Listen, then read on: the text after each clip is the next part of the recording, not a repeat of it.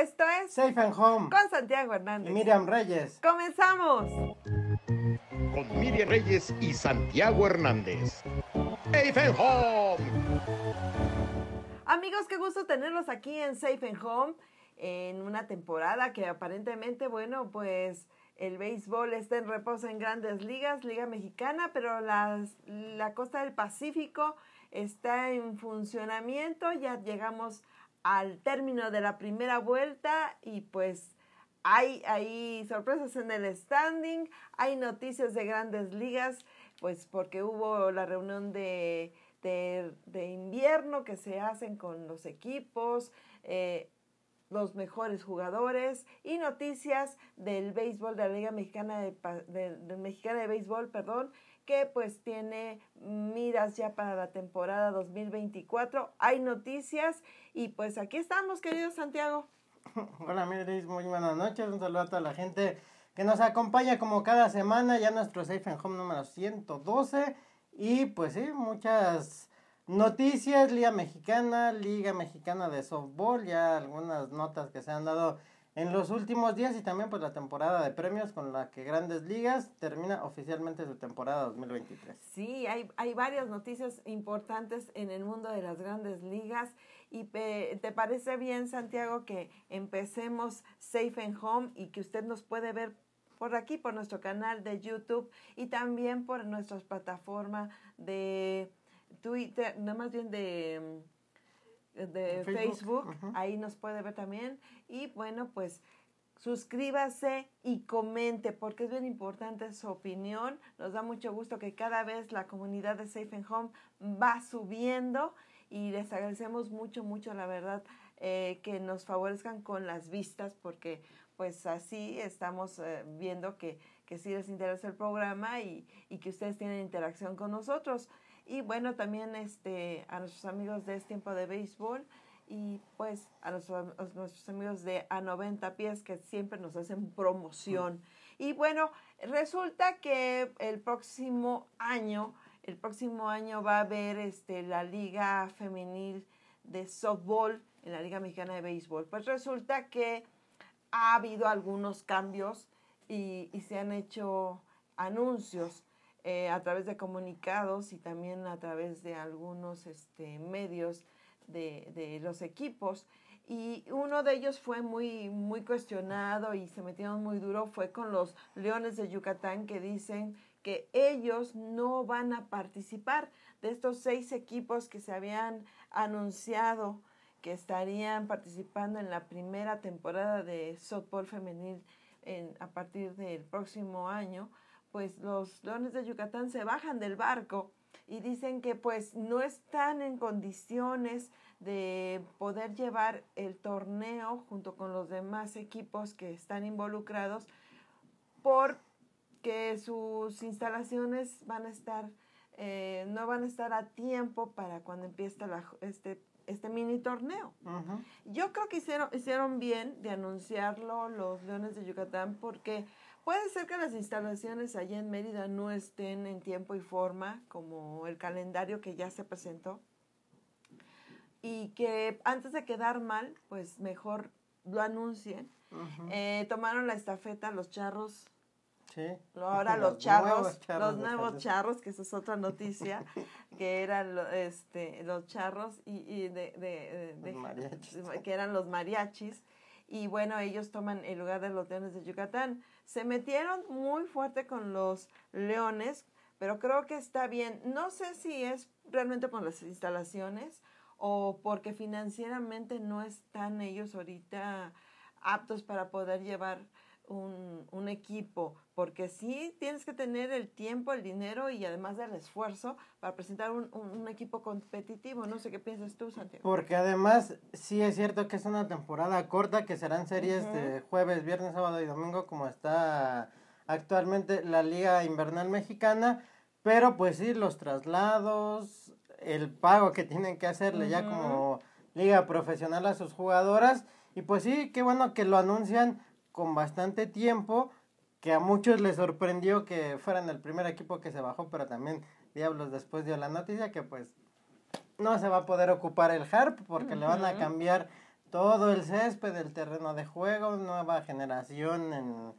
la tecnología del pasto y que no lo van a poder ocupar, que pues sí, yo creo que había tiempo suficiente, pero y ahorita pues ya anunciaron una conferencia de prensa para el próximo lunes, dar a conocer los detalles, qué es lo que va a suceder con el equipo de softball femenil, que pues anunciaron que las van a mandar a jugar a Ciudad Universitaria, que también como cuando se iban a mover al HARP en lo que lo construían, que remodelaron el Frainano que se sigue ocupando, es lo mismo que van a hacer ahora con el estadio de Ciudad Universitaria para que se pueda llevar a cabo la temporada, ojalá y se acabara antes el, el HARP, los trabajos de remodelación que le van a hacer para que, pues, por lo menos si llegan a las semifinales y a la final puedan estar en el estadio que se había anunciado originalmente, pero pues bueno, todavía tienen algunos meses, por lo menos un par, para poder hacer los ajustes necesarios y pues a ver, la gente, los más beneficiados son los que viven en el sur, que les gusta el softball, que les van a diablos, que se quejan mucho durante toda la temporada del tiempo de traslado, pues ahora vamos a ver qué tal les va con esto del softball, pero pues sí, también Carros de Jalisco, como bien lo mencionabas, recién llegan, entran como emergentes a esta liga que se van a tener que poner al corriente con lo que dejó Mariachis y poder llevar a cabo esta temporada con un equipo completamente nuevo que pues lo mencionábamos hace dos semanas que se iba a llevar a cabo el, el tryout en la Liga Olmeca y pues que de ahí van a elegir a sus jugadoras para poder armar un equipo al nivel que se espera después del anuncio tan esperado de una liga profesional de softball. Sí, y además, bueno, este, pues las Diablitas van a jugar eh, en el estadio de Ciudad Universitaria de Béisbol. Eh, debido a los mantenimientos, como bien eh, dice Santiago, el próximo lunes pues se convoca a esta, a esta junta, van a dar yo creo más detalles. Hay mucha gente que nos pregunta a, a través de nuestras cuentas eh, personales de, de, Twitter o X, como usted la quiera llamar, que este, ¿quiénes van a ser los managers? De, de, eh, de, de, estas novenas de softball femenil, que si va a haber mujeres que, que, dirijan esos equipos, cómo van a ser los cuerpos técnicos. Yo me imagino por lo que nos mandaron, por los videos que nos ha estado mandando la Liga Mexicana de Béisbol, que ya se hizo este tryout en diferentes lugares, sobre todo aquí en Ciudad de México, que fue en la Liga Olmeca, uh -huh. con una gran convocatoria, más de 280 chicas softbolistas eh, que fueron a hacer ahora sí su su, para inscribirse, para ver si saldrán seleccionadas y pertenecer a estos equipos. Y en otros lugares también en, se, se, dio allá en este, en, si mal no recuerdo, en, con los Bravos de, de León, estuvieron haciéndose algunos, este, algunas eh, pruebas para las chicas. Y, y, pues no sabemos, esto es una incógnita, pero sí vimos que los que recibieron a las chicas para hacer este tryout en la Liga Olmeca, pues eran eh, jugadores profesionales o exjugadores profesionales de, de, de, la Liga Mexicana de Béisbol que, que estuvieron seleccionando a las participantes. Hay muchas cosas que nos quedan en el aire, no sabemos si las van a transmitir, este, cómo va a ser el formato de transmisiones. Me imagino que los equipos van a participar. Y sí es un poco uh, raro para, para, nosotros porque primero se había dicho que en el estadio Harp, ya, ya nos dijeron que no. Eh, ir a CEU, tan, tan lejos le queda a la gente que vive en el sur de la Ciudad de México eh, San Jerónimo, este Coyoacán, este Guapa, Guapa eh, no sé, todas esas zonas, venir a, acá a, a, a, Ciudad Deportiva a ver a, los diablos como a la gente que viven de este lado de la ciudad para ir al sur. Es diferente, era lo que se pensaba mucho cuando se hablaba que tal vez los, el estadio de los diablos se iba a hacer allá, iban a jugar allá en, en Ciudad Universitaria bueno, está el, está el lugar, lo, están, lo van a prestar, lo van a condicionar, no lo sé. Es que eso también, las medidas del softball son totalmente diferentes a las de un campo de béisbol. Entonces, si vas a arreglar tu estadio con nueva grama, con nuevo pasto artificial, usted lo quiera llevar, ya, este, llamar, pues va a estar muy junto con pegado para el inicio de pretemporada, que luego se hacen esos juegos aquí en Ciudad de México y, y luego empieza la temporada y adaptar otra vez el campo. En, de, me refiero al estadio Hart, pues no, entonces está bien pensado por un lado hacerlo y adaptar el estadio de, de béisbol de ciudad universitaria ya con, con, con las medidas reglamentarias del softball. Yo lo veo bien, que está retirado para todos puede ser. Ojalá no terminen tan tarde los juegos y puedan tener el, el problema de movilidad, pues no creo que sea tanto porque quedaría el Metrobús, ¿no? De la línea 1. Pero pues hay que ver que, cuando hay interés se puede llegar o no. Por el momento, el estadio Alfredo Hart va a tener un inconveniente. Se va a cerrar la, el metro de Pantitlán a velódromo. Entonces también eso te afecta como aficionado si no tienes auto. Ajá, que quieras ir como cualquier hijo de vecino en, eh, en transporte urbano. Entonces, eso también te afecta.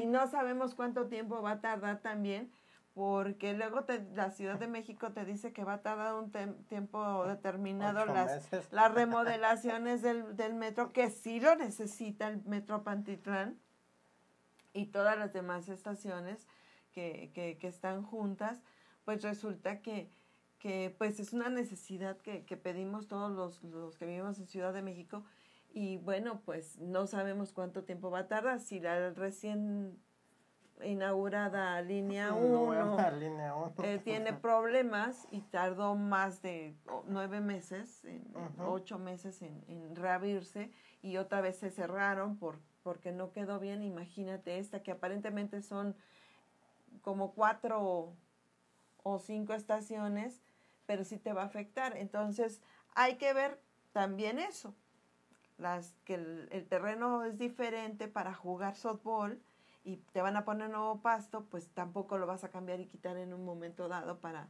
para acondicionarlo para jugar softball. Entonces, bueno, ahí está. Me imagino que ese ha de ser uno de los motivos por los cuales no se va a jugar en el hard. Pero bueno, pues hay donde, donde llevarse este torneo. Sí, además, normalmente los campos amateurs son un poco más chicos. Más chicos, sí. Y pues hay que recordar que en el softball la distancia entre bases es de 60 pies. 30 menos que un campo normal de béisbol que no hay montículo, habría que retirarlo, acercar a la distancia reglamentaria la placa de, del pitcher y pues también se tendría que correr encima del el pasto de primera a segunda, segunda a tercera y pues sí, a muchos nos sorprendió eso de que Diablos a final de cuentas dijera que no iban a a jugar ahí. Pero pues sí, tomando en cuenta también lo que acabas de decir, que cuando va a terminar la liga de softball y el tiempo que les va a quedar, la serie del rey, de la reina, se va a jugar del 12 al 17 de marzo a ganar eh, 3 de 5 juegos posibles. Y según el calendario que acaba de anunciar Liga Mexicana estarían iniciando el 11 de abril. De abril. Poco más de un mes, menos de un mes. Menos de un mes. Lo que tendrían para condicionarlos y pues también Sultanes no ha dicho nada.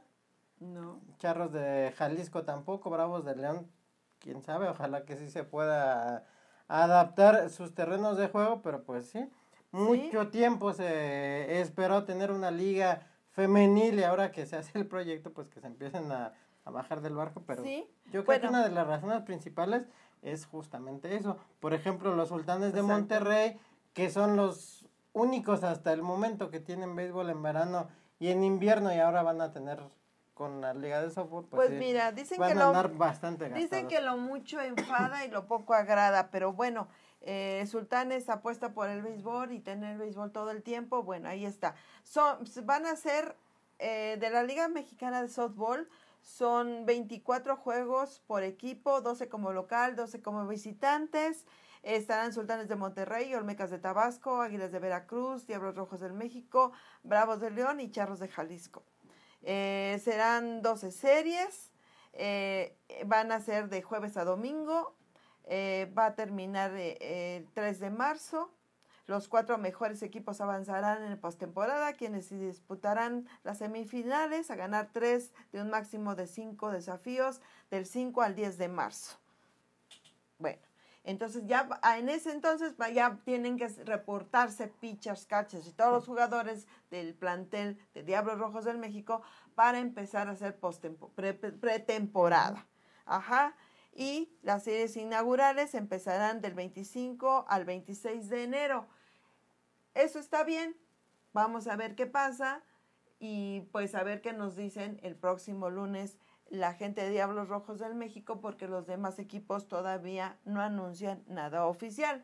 Regresando a la Liga Mexicana de Béisbol, pues ya, este, pues ya como comentó Santiago, pues eh, se vendieron ya eh, la, la, la, franquicia de mariachis de, de, Guadalajara, pues ya no estará para la temporada 2024 de la Liga Mexicana de Béisbol y entrarán en su lugar, bueno, pues lo compró, dicen que lo compraron los eh, charros de Jalisco eh, y, y, aparte, bueno, pues ellos van a tratar de mantener no solamente el béisbol en, en invierno, sino también en verano, regresan los charros de Jalisco y bueno, pues la organización de los mariachis pues tuvo muchos tropiezos, una organización que entró prácticamente por mandato presidencial, financieramente nunca estuvieron bien, presentaron un buen plantel, pero pues a pesar de que la gente los apoyó y todo esto, pues financieramente no se, no se iban a manejar y pues esto atrasó los pagos de los jugadores, inconformidad por parte del, gremio beisbolero que, que, que conformaba el roster de los de los mariachis. Y bueno, pues esperemos ahora que ya con una organización que se ha probado bien, que ha hecho buen papel en el invierno, pues ahora se hace cargo de, de la estafeta y pues van a jugar como los charros de, de Jalisco, ¿será? Sí, igual, van a seguir igual charros de Ahí está. Y bueno, pues son una de las novedades que se dieron. Y también la Liga Mexicana presentó que pues siempre sí eh, se integran ya oficialmente dos equipos más a la Liga Mexicana y ya son parte del nuevo calendario que a muchos no les gustó de la temporada 2024 de la Liga Mexicana de Béisbol. Ya sabíamos que iban a estar los conspiradores de Querétaro que ya están presentando también eh, los avances de su estadio allá en Querétaro, pero bueno, ya sabemos que son los Dorados de Chihuahua los que van a participar ya oficialmente en la temporada 2024 de la Liga Mexicana de Béisbol. Por, por una parte, bueno, pues también el pasado martes ya se hizo un draft de jugadores entre charros y este charros y, conspiradores. Y pues eh, pues ahí está ya empezaron a armarse estos equipos. Sí y que los demás equipos los 18 restantes pues les dieron una lista de los jugadores mexicanos que tenían disponibles para hacer transferencias.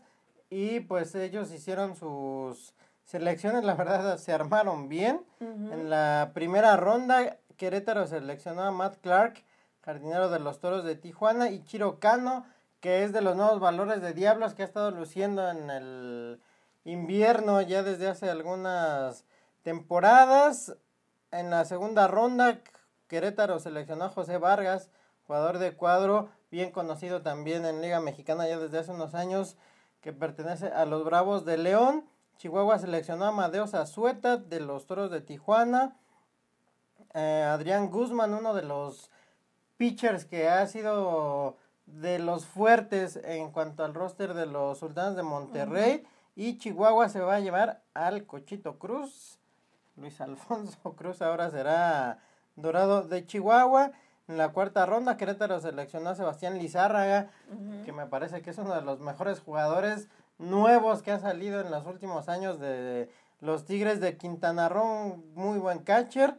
Y Chihuahua se lleva a Ariel Gracia, un pitcher de Guerreros de Oaxaca, que ya lo habíamos visto desde 2015 en la primera temporada de la Liga Invernal Mexicana.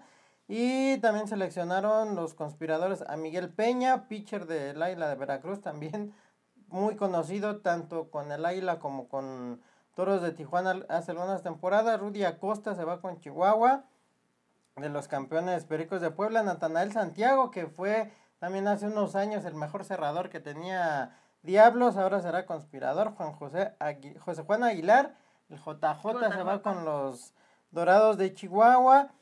Bede Rodríguez de Laredo va a Querétaro. José Augusto Figueroa de los Generales de Durango va a Chihuahua. Linder Castro, un pitcher con bastante experiencia tanto en Liga Mexicana del Pacífico como en Liga de Verano con varios equipos, va a Querétaro. Y Osiel Flores, un jugador de cuadro también de varias temporadas con Guerreros de Oaxaca va a Chihuahua. Kenneth Sigman, que ahora está lanzando en el invierno con los Sultanes de Monterrey, se va a ir a Querétaro. Y Efren Nieves, jardinero de los Tigres, uno menos de Quintana Roo, va a Chihuahua. Iván Salas, otro pitcher de Sultanes de Monterrey, va con Querétaro. Kevin Zamudio, un catcher de Relojes de Aguascalientes, se va a Chihuahua. Yosmani Guerra, jugador de cuadro de Campeche, va a Querétaro. Rogelio Martínez, también de Campeche, será Dorado. Bradley González, lanzador de Bravos de León, va a Querétaro. Amilcar Gagiola, también pitcher de varias temporadas de experiencia que pertenecía a Jalisco, va a Chihuahua. Kyle Kasser, jugador de cuadro de Monclova, que no tiene tanto tiempo jugando en Liga Mexicana, va a Querétaro. Ramón Ramírez, jardinero de Jalisco va a Chihuahua. Casey Coleman de Yucatán va a Querétaro. Fabián Muñiz, también de los campeones pericos. Francisco Ferreiro, jardinero de Laguna. Francisco Rivera de Tabasco. Ismael Salas también se va a los conspiradores de Querétaro. Y con Chihuahua, Ramón Ramírez, Raúl de los Reyes, pitcher de Aguascalientes. Brian Menéndez, pitcher de Algodoneros de Unión Laguna. Ángel Chavarín, catcher de Leones de Yucatán, Esteban Vega, lanzador de Monclova, y Luis Diego Rodríguez, jugador de cuadro de Tecolotes, van a los Dorados de Chihuahua. Pues esas listas y... Se ven muy, muy, buenos jugadores. Muy buenos equipos y también la liga pues le dio la libertad a estos dos equipos de negociar directamente con los demás para completar su roster o por la vía de la agencia libre pues hay, estos son los jugadores que van a conformar, eh, digamos, estos dos equipos que van a sumar ya 20 en un total de la Liga Mexicana de Béisbol para el 2024. Eh, los Dorados de Chihuahua tendrán como director deportivo a Álvaro Solís, que hasta hace poco estaba con el glorioso Águila de Veracruz, y el experimentado Roberto Magdaleno será el gerente director deportivo de los conspiradores de Querétaro. O sea que, bueno, pues ya ahí van, ahí la llevan. Eh, muchos, pues, no sé, detractores de la Liga Mexicana de Béisbol dicen que va a ser mucho, muchos equipos y poca calidad. No lo sé. Sí está un poco raro el calendario de juegos que presentaron la Liga Mexicana de Béisbol el pasado jueves. Eh, empezará el ya formal el 12 de abril, concluyendo el jueves primero de agosto para dar paso a los playoffs y la serie del Rey con estos 20, equipos divididos en zona norte, zona sur. Eh, y bueno, lo que nos llama la atención es que los conspiradores de Querétaro se van a enfrentar a los Tigres de Quintana Roo en la serie inaugural. Y algo que a mí me llamó mucho la atención es que los Tigres nunca se enfrentaron en, en el tiempo que duraron los, este, los mariachis de, de Guadalajara, nunca se enfrentaron ellos. Y bueno, ya está eh, los juegos, el rol de juegos, ustedes lo pueden eh, eh, checar ya en la Liga Mexicana de Béisbol. Serán 93 juegos divididos en 31 series por equipo. Eh, y bueno, pues empezarán, como dijimos, en abril. Y bueno, pues Esto es lo que tenemos de la Liga Mexicana de Béisbol. Y después de que empiecen esta serie eh, inaugural contra los conspiradores de Querétaro, los Tigres, pues también tendrán la suya, que ya se está haciendo tradición contra los Diablos Rojos del México. Sí, y que Diablos empieza el jueves 11 de abril contra los campeones pericos de Puebla, allá en el hermano Cerdán. Y pues sí, y que además va a ser Diablos Tigres, cuatro veces se van a enfrentar en toda la temporada, que muchos se quejan de que el calendario de Diablos, pues no van a venir los toros de Tijuana, no, viene Sultanes de Monterrey, creo que Monclova tampoco sí, viene. un poco... Y pues sí, es lo que he leído más quejas.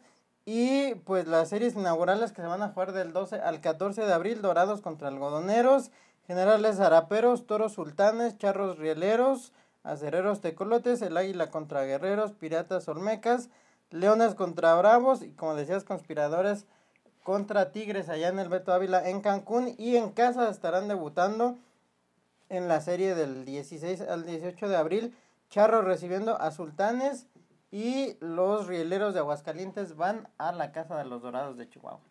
Pues ya está ahí el calendario, salud, salud. Y bueno, pues este hay noticias muy buenas por parte de la Liga Mexicana de Béisbol. Y bueno, pues la Liga Mexicana eh, Invernal sigue su curso, está por concluir ya prácticamente. Y pues siguen habiendo los juegos aquí en el Estadio Harp y en, también se está jugando en el Vasconcelos, en, en este en Veracruz, en el Beto Ávila. En el Beto Ávila, que por cierto en el 2024 es, va a ser eh, anfitrión del Juego de Estrellas allá en, este, en Boca del Río Veracruz y pues van a tirar la casa por la ventana. La cuarta ocasión en la que los eh, jarochos serán los anfitriones del Juego de Estrellas se jugará el fin de semana del 24 al 26 de mayo. Ya el año pasado cuando se jugó en Tabasco dieron a conocer el video, el logo y pues sí, esperamos que sea un gran evento porque la verdad también en cuanto a difusión de todo lo que hace el club, creo que el Águila de Veracruz y Paola Ríos son de lo mejor en la liga. No, están, están trabajando bien, bien fuerte para presentarse, eh, haciendo el béisbol de estufa. Son de los pocos equipos que, que están dando noticias. Diablos Rojos del México también se está preparando a todo vapor y anunció que tienen nuevo manager. Nos llamó mucho la atención, también otras ah, contrataciones, pero creo que el regreso de Lorenzo Bondi, pero ahora como manager de la pandilla Escarlata, a muchos nos movió muchas fibras porque lo vimos jugar con el equipo fabuloso que tenía Cananea Reyes allá a mediados de, de los ochentas.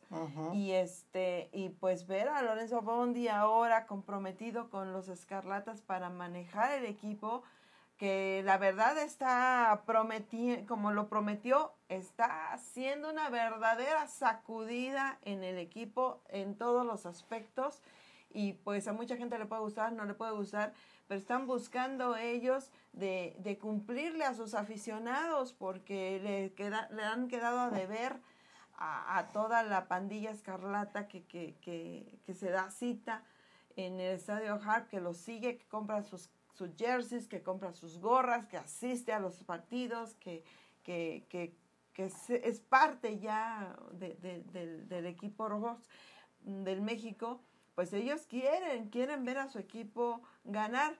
Eh, dicen que no es el manager, que son los jugadores que ya están haciendo maña ahí, que se están haciendo viejos y que no aportan nada.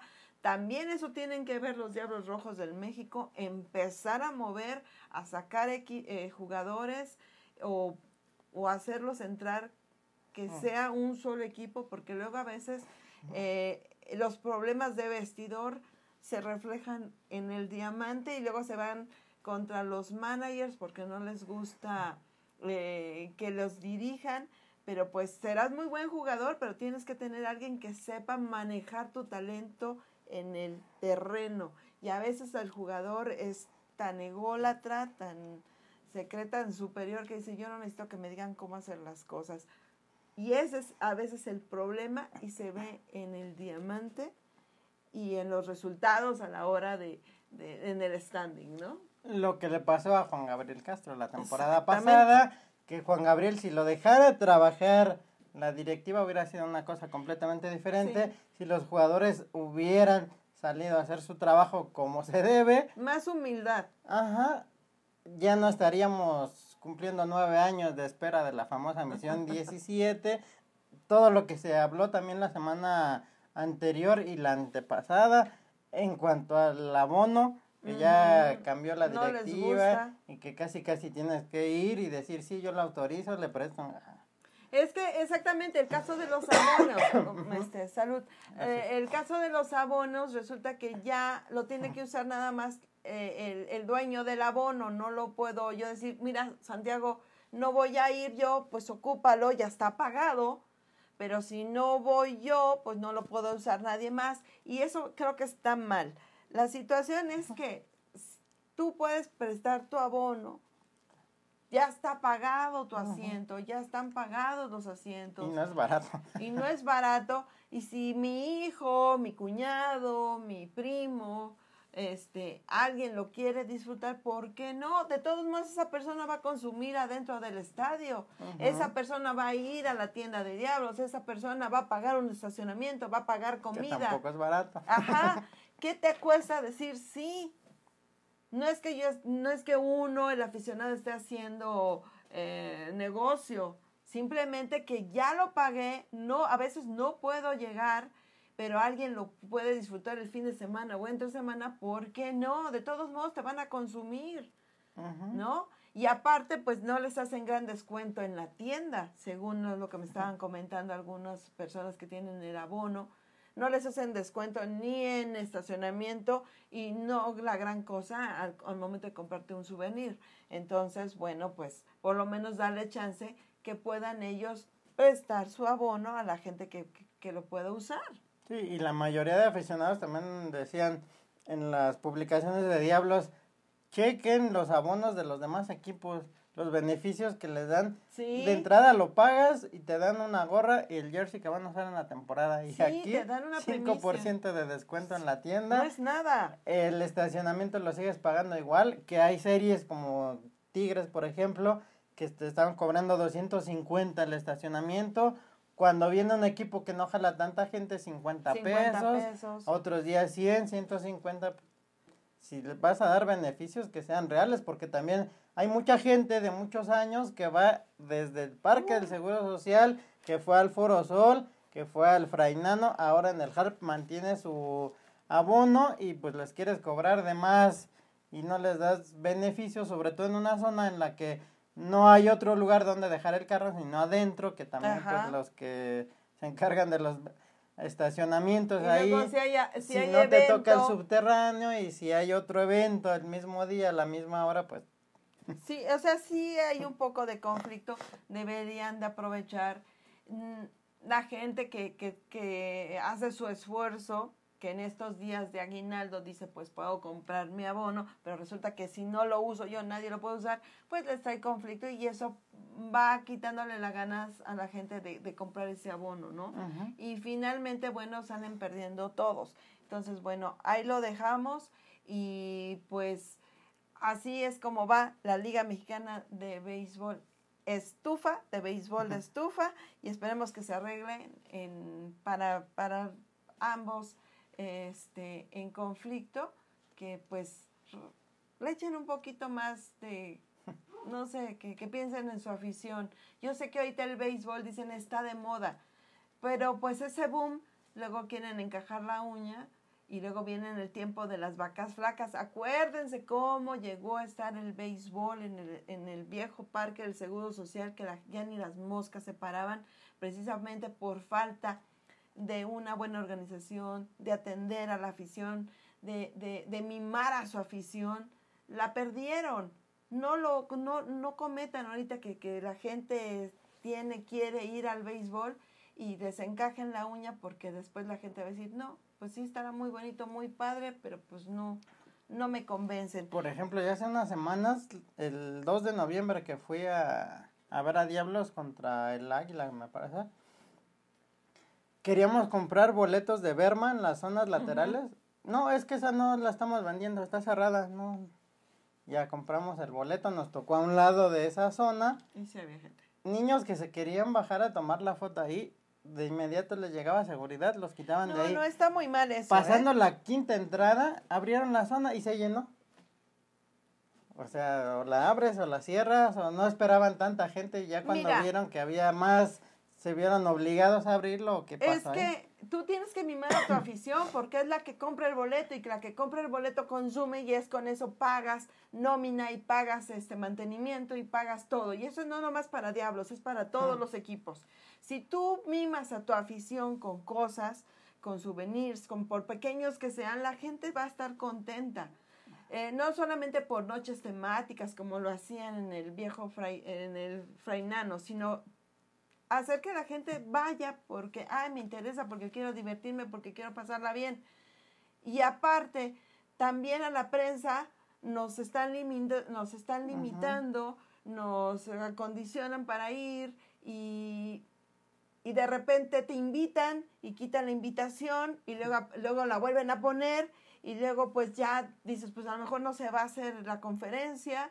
eh, haces otros compromisos y resulta que siempre sí y ya no, ya no se dan los tiempos. Entonces son muchas cosas que, que tienen que empezar a ajustarse para que la próxima temporada eh, la prensa también pueda asistir con ganas y con gusto, porque siempre son los mismos, son los amigos de los amigos de unos cuantos, los que salen, y luego invitan a cada gente que solamente en su casa los conocen. Ay, es que son influencers, es que son no sé qué. Ese ha sido un problema en las y- y últimas deberían de invitar a gente, a gente del béisbol, a viejas estrellas que todavía andan por ahí, a jugadores que a lo mejor necesitan un apapacho, que, que están en- que, que necesitan ser reconocidos nuevamente de, de- de- del equipo, que los tienen en el olvido, invítenos a lanzar la primera bola, gente que realmente es parte del béisbol, no gente que nada más que, ay, porque tiene no sé cuántos millones de influencers, ni siquiera luego los mencionan en sus páginas ni en sus, eh, Sí. no los mencionan.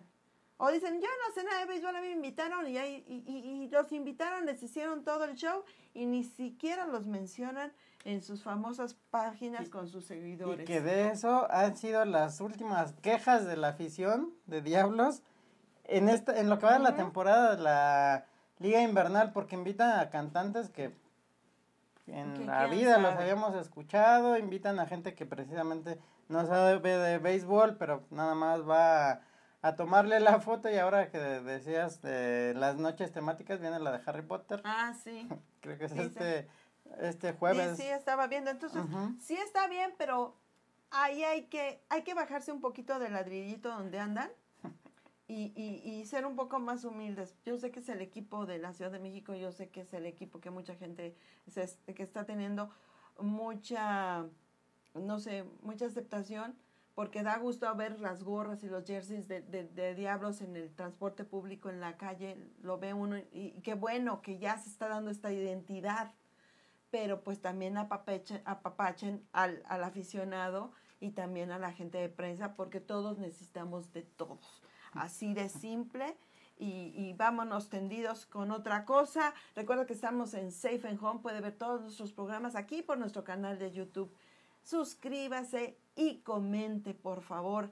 Y ahí vamos a estar. Y nos da mucho gusto, de verdad, que participe con nosotros y que sea parte de la comunidad de Safe and Home. Y bueno, la Liga Mexicana del Pacífico ya, ya llegó a final, la primera ronda, como le llaman, y ahora sí La viene la de la, la primera vuelta, y ahora sí viene la de verdad, verdad. Ahora sí todos van a empezarle a echar kilos y kilos de, de, de, de esfuerzo para terminar en buen lugar en esta segunda Roma, segunda vuelta que, que muchos le toman más interés que la primera. Y pues nos dimos cuenta que pues los sultanes de Monterrey por primera vez pues ven una primera vuelta desastrosa y eso que tienen al frente como manager a Vinicio Castilla. Y pues la gente no se lo perdona, están muy enojados con los directivos, los aficionados porque Bueno, pues en esta primera vuelta eh, tienen un promedio de 11 ganados, 17 perdidos. No sé cuál sea el futuro de los sultanes, más bien con su manager, le darán, le seguirán dando esta oportunidad a Vinicio Castilla, no lo sé, pero son los sotaneros. Y también ya hubo el primer corte de cabeza y es por parte de los Yaquis de Ciudad Obregón, que pues eh, corrieron a Gerardo Álvarez que los dejó con 14 ganados, 16 perdidos a los Yaquis de Ciudad Obregón. Y bueno, pues los que están eh, ahí eh, como líderes son los algodoneros de Guasave. Sí, que no han dejado el, el primer lugar después de los juegos de ayer. Tienen marca de 22 ganados, 11 perdidos. Tienen a tres y medio juegos de distancia a los Mayos de Navojoa, que Mayos ha sido de los equipos más constantes en esta temporada. Tienen 17-13 y que en la primera vuelta pues también hubo algunos juegos que no se pudieron celebrar, que se movió el calendario, otros que se cancelaron, pero sí, la, una de las sorpresas yo creo que ha sido Algodoneros, el equipo que trae, la manera en que han estado jugando y pues Naranjeros, que tampoco anda así que digamos peleando el primer lugar, terminaron empatados con los Yaquis en 16 ganados, 17 perdidos, están a 6 juegos de distancia. Y pues los Sultanes, que me enteré de alguien muy cercano a, al medio, un trainer de acá de la Liga Capitalina, que él fue hace poco a ver a Sultanes de Monterrey, que le platicaron que la idea de la directiva es tener al equipo en invierno para desarrollar jugadores jóvenes, que la mayoría son jugadores jóvenes, ya que ellos no están en la invernal, los ponen en la liga que se supone que es de más alto nivel que Liga Mexicana y pues los tienen desarrollándose con la idea de en la de verano ya tenerlos pues como estelares y pues es lo que buscan algunos de los equipos, que es precisamente ayer que estaba leyendo otra vez la entrevista de, con Lorenzo Bondi, la presentación, dijo, yo el año pasado dirigí en sucursales de los White Sox, en los que el objetivo es desarrollar jugadores, no ganar. Talento. Yo por eso prefiero venir con Diablos, con un equipo que sí va a ser campeón, que tiene las posibilidades, y pues esa es la idea de Sultanes que pues sí han de estar gastando bastante dinero tanto en el invierno como en el verano, pero pues sí te sirve para desarrollarlos, pero pues sí ver a un equipo que económicamente se supone que es de los más fuertes de ambas ligas en el último lugar. Que no le ha ido bien, ¿eh? Que no le ha ido para nada bien. Pues, ni en verano ni ahora en, eh, en invierno, porque todavía en invierno como que más o menos se, se, estaba defendiendo porque las últimas temporadas en la Liga Mexicana de, de, Béisbol pues no le fue muy bien con esos cambios. Eh, dicen que a lo mejor no quieren invertir y quieren desarrollar, bueno, sí, pero todo eso te conlleva a un ajuste que a pérdidas, a pérdidas ¿no? Porque pues la gente quiere ver a unos sultanes siempre en primer lugar como lo, los hemos visto en los últimos en las últimas temporadas. Y bueno, verlos con un 11 ganados, 17 perdidos, pues la verdad sí sí te pone a, a temblar y a, a, poner los focos rojos, sobre todo porque tienes un hombre de tanta experiencia como lo es Vinicio Castilla, pues esperabas verlos en los primeros lugares. Y unos algodoneros de Guasave con 22 ganados, 11 perdidos. Y el más cercano es los Mayos de Navajo con 17 ganados. Bueno, pues sí te da, son los 10 puntos o más que te ves que, que, que tienen de diferencia en la primera vuelta los, los algodoneros de Guasave, que para mí sí están dando la sorpresa. Y por otra parte, bueno, pues se rumoraba con bombos y platillos y muchos se subieron al tren. Que va a venir Yaciel Puig a jugar con los algodones, con, con, con, estos naranjeros, perdón, de Hermosillo y que ahora sí agárrense de las sillas porque esto se va a poner, bueno, sí, porque pues él avienta todo, ¿no? Es muy peleonero. Y resulta que Yaciel, bueno, pues estuvo jugando en Japón, pero pues terminó su contrato para allá y yo creo que ya no quisieron saber nada con él y estuvo jugando en la Liga Dominicana este de béisbol eh, con los con la con los estrellas orientales Pero pues resulta que pues le dijeron que muchas gracias y vete para tu casa.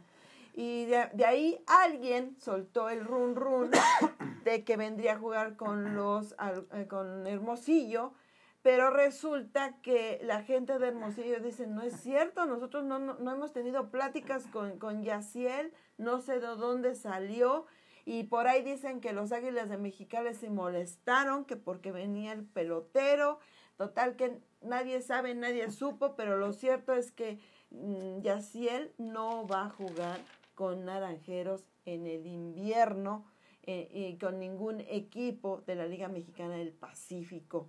Aunque, bueno, pues está el run run de que el ex liga mayorista, este, su agente, su la gente que le lleva los Ajá. contratos, pues fue la que fue la persona que empezó a, a sacar esto.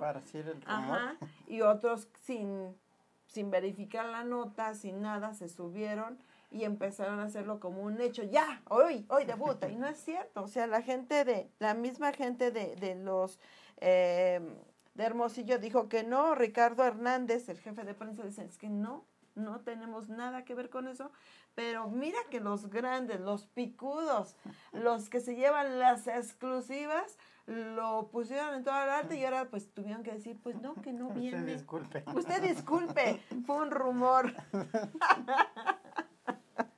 Así las cosas. Y bueno, pues Wasabe pues está ahí haciendo el sueño. No sé cómo le va a pasar en la segunda um, vuelta, que es cuando todos los peloteros, todos los managers, todos los equipos como que ya le echan ganas y, y la cierran, tratan de cerrarla ahora sí de verdad, verdad. Y la primera la toman así como de entrenamiento, a ver cómo estamos.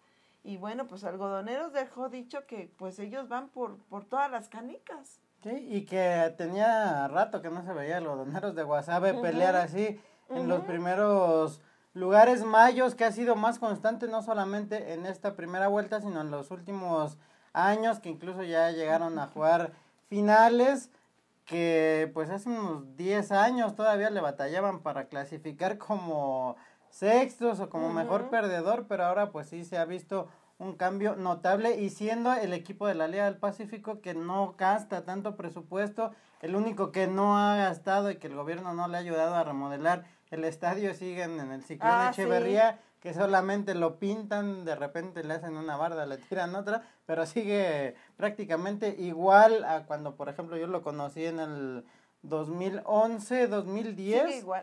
Y ahí están los mayos de Navojoa, Víctor Cuevas, pues haciendo su trabajo con lo que tiene, yo creo jugando al Moneyball, y ha sabido armar un buen equipo y pues los tomateros de Culiacán, que son los que más millones le invierten, los que más jugadores estelares tratan de traer temporada tras temporada, y pues ahí están en el tercer lugar, y los campeones cañeros de los mochis, que tampoco les ha ido tan bien, terminaron con marca de 18-15 después de los juegos de ayer, que por cierto, pues los resultados de el primer juego de esta serie, Venados venció 3 por 1 a los Charros.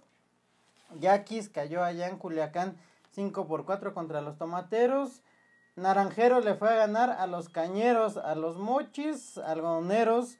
Eh, perdió 7-4 precisamente contra los Mayos de Navojoa.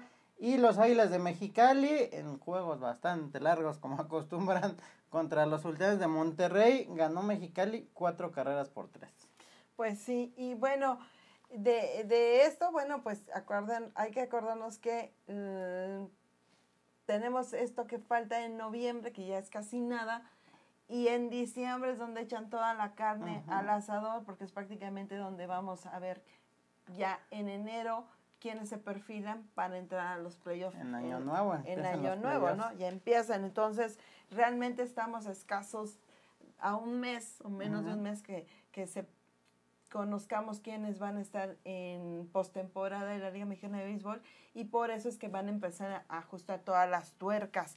Y nos vamos tendidos también como bandidos porque en grandes ligas se dieron ya la presentación de los de lo mejor del, del béisbol de grandes ligas con este Winter Meeting que se hizo y pues se dio ya a conocer el premio Sayón, a los jugadores más valiosos, los managers del año. Pero antes de que entre a lo del manager del año, pues quien se quedó sin trabajo en grandes ligas fue el, el señor Benjamín Hill, que bueno, anduvo cocateando con los gigantes de San Francisco, con los padres de San Diego, con, Los este, Angels. con los Angels, y pues que yo voy a ser el manager de un equipo de grandes ligas, y resulta que, bueno, pues resulta que ya los eh, padres de San Diego tienen nuevo manager. Los gigantes de San Francisco tienen nuevo manager. Los angelinos, equipo con el que él jugaba como coach, pues resulta que tiene nuevo manager y no va a figurar con ellos. Se quedó sin chamba Benjamín Gil. ¿Será que lo volveremos a ver a jugar dirigiendo algún equipo de Liga Mexicana de Béisbol para el 2024? No lo sé, pero algo sí es seguro. No va a estar como coach con ningún equipo de grandes ligas y precisamente por andar coqueteando con todos los equipos se quedó sin nada. Sí, lo malo en lugar de asegurar un puesto, pero sabemos que es bueno, ha demostrado buenas Sí, hace su cosas, chamba, pero no aseguró ha ganado su- su- campeonatos, pues sí, trabajo. se precipitó, que fue lo, Porque lo malo. mira- Y sobre todo si tenías un lugar en el staff como coach, Coach, ¿sí? ahí estaba seguro, aunque cambiaran de manager, probablemente podías haberte mantenido ahí. Mantenido. Y ahora pues ni Pues eso. ni eso, porque Mike es. Shield, no, Mike Shield Ah, es el nuevo manager de los padres de San Diego y apenas eh, hace unas horas lo, lo dieron a conocer los padres, que por cierto se acaba de fallecer su, su dueño y que lo vimos aquí en el eh, en México en algunos Ah, juegos. ajá lo estuvimos eh, lo, lo vimos por aquí. Bueno pues falleció lamentablemente y pero la directiva pues sigue tiene que seguir el curso todo el los dueños, ¿no? Entre ellos el, el señor Alfredo Hart, que dice que tiene el 1%, pero yo no le creo. bueno, pues él este, es recién nombrado inmortal. inmortal de- del Salón de la Fama, pues este pues ya tiene un nuevo manager y pues ni modo, señor Benjamín Gil, usted debió haber amarrado, espérenme, voy a seguir siendo coach, pero déjenme coquetear por acá, pero pues no. Y eso que tuvo la recomendación del señor todopoderoso de Palacio Nacional y ni así lo contrataron. Yo creo que le echaron la Le echaron la sal. Él no necesita recomendaciones, pero bueno, no lo escucharon. Luis César, por cierto, nos da mucho gusto porque ya firmó contrato con, lo- con un equipo de menores que pertenece a los Reales de Kansas City y tiene invitación para el Spring Training. Bueno, por lo menos va a seguir intentando quedarse en el mejor béisbol del mundo. A Luis César le deseamos todo el éxito del mundo. Y bueno, pues eh, Atlanta fue anunciado eh, para celebrar el Juego de Estrellas en el 2025, ya que en el 2024 el Juego de Estrellas se va a celebrar en el estadio de los flamantes campeones mundiales, los Rangers. Los Rangers. Eh, los Oakland A's también, este, pues ya eh, anunciaron que se van a Ah, ir. los atléticos. Ajá, este, los Atléticos de Oakland a la ciudad del pecado, allá en Las Vegas, pero va a ser hasta el 2028. Porque su contrato en Oakland, en el estadio, en el Coliseo de allá de Oakland, termina en el 2024. Después del 2024 viene la incógnita. ¿Dónde van a jugar los Atléticos? Porque todavía no se van a, Las a Vegas. Las Vegas porque no hay estadio. Tienen que buscar una- un, un estadio alterno de por tres años. Entonces, Anone, vénganse para acá. Acá nos recibimos en el Fray. Monterrey va a ser el primero que van a decir. Puede ser, pues, Puede pa- ser. para ir probando, no lo sé. Pero necesitan un juego. A lo mejor un, un les equipo. queda más cerca. Puede ser ahí en el cerro del, ¿cómo se llama? Del Mm. Cerro Colorado. del Colorado. Ahí los esperan. No, se me hace que va a ser en algunos de esos este, sucursales eh, donde Pues sí. juegan. eh, Sí, eh, lo que sobra ya son, son estadios, estadios, de ¿no? béisbol. Pero sí necesitan un, este, una ser- un estadio alterno después del 2024 porque se les acaba el contrato y tienen que hacer un nuevo A estadio. ver si en Entonces, vamos a ver. 2028 no les aplican la misma que los Raiders, de que en Las Vegas la casa nunca perdía. ah, sí, ahí Hasta que llegaron ellos. hasta que llegaron ellos. Y bueno, pues se anunciaron ya los este, premios Cy Young. Y pues este, pues Gary Cole, Gary Cole de los Yankees de Nueva York, pues se llevó el premio del Young y el ganador del Young por la Liga Nacional fue Blake Snell de los precisamente de los Padres de San Diego. Por lo menos ganó algo ya. Ganaron algo, sí, ganaron algo este ahí ellos y también se anunciaron a los managers del año. Ujú. Que fueron Brandon Hyde de los Orioles de Baltimore por la Liga Americana y Skip Schumacher de los Marlins de Miami por la Liga Nacional y también la semana anterior la lista de los ganadores del bat de plata Ajá. que fueron por la Liga Americana como catcher Adley Rochman de los Orioles, el primera base Yandy Díaz de los Rays, Marcus Semien de los campeones Rangers, ahí está comenzando en la lengua manera de decirlo, Rafael de Bears de los Red Sox como tercera base, Corey Seager de los Rangers como shortstop, en los jardines Luis Robert Jr. de White Sox, Julio Rodríguez de los Marineros, Kyle Tucker de los Astros, Shohei Otani con los Angels, que volvió a ganar el más valioso, y Gonan Henderson de los Orioles, ahora que ya se da el premio para el utility, y el mejor equipo a la ofensiva fueron los Rangers de Texas, y por la nacional el catcher fue William Contreras de los Brewers, Matt Olson de los Braves eh, como primera base, el segunda base Luis Arraez de los Marlins, Austin Riley el tercera base de los Braves, el shortstop Francisco Lindor de los Mets, en los jardines Ronald Acuña de los Bravos, que por lo menos ganó eso, Mookie Betts de los Dodgers, Juan Soto de los Padres, Bryce Harper como bateador designado de Phillies, Cody Bellinger como el utility de los Cubs y el mejor equipo a la ofensiva fueron los Bravos de Atlanta.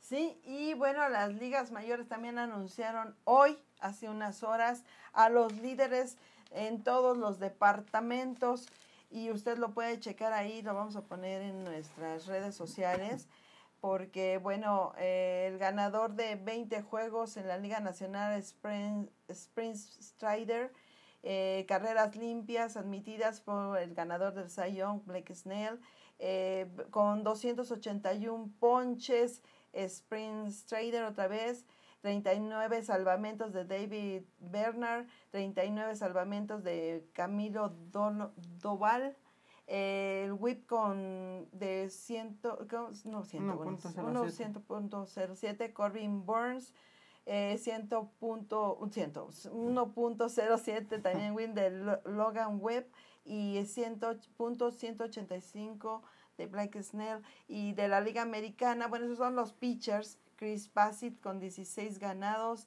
Zach Eflin con 16 ganados, también Gary Cole con 2.63 de carreras limpias, Kevin Hausman, Hausman con 237 ponches, Emmanuel Clays con cuan- 44 salvamentos, Gary Cole con 0.8 de whip y Gary Cole nuevamente con punto, ¿qué es, qué es Santiago?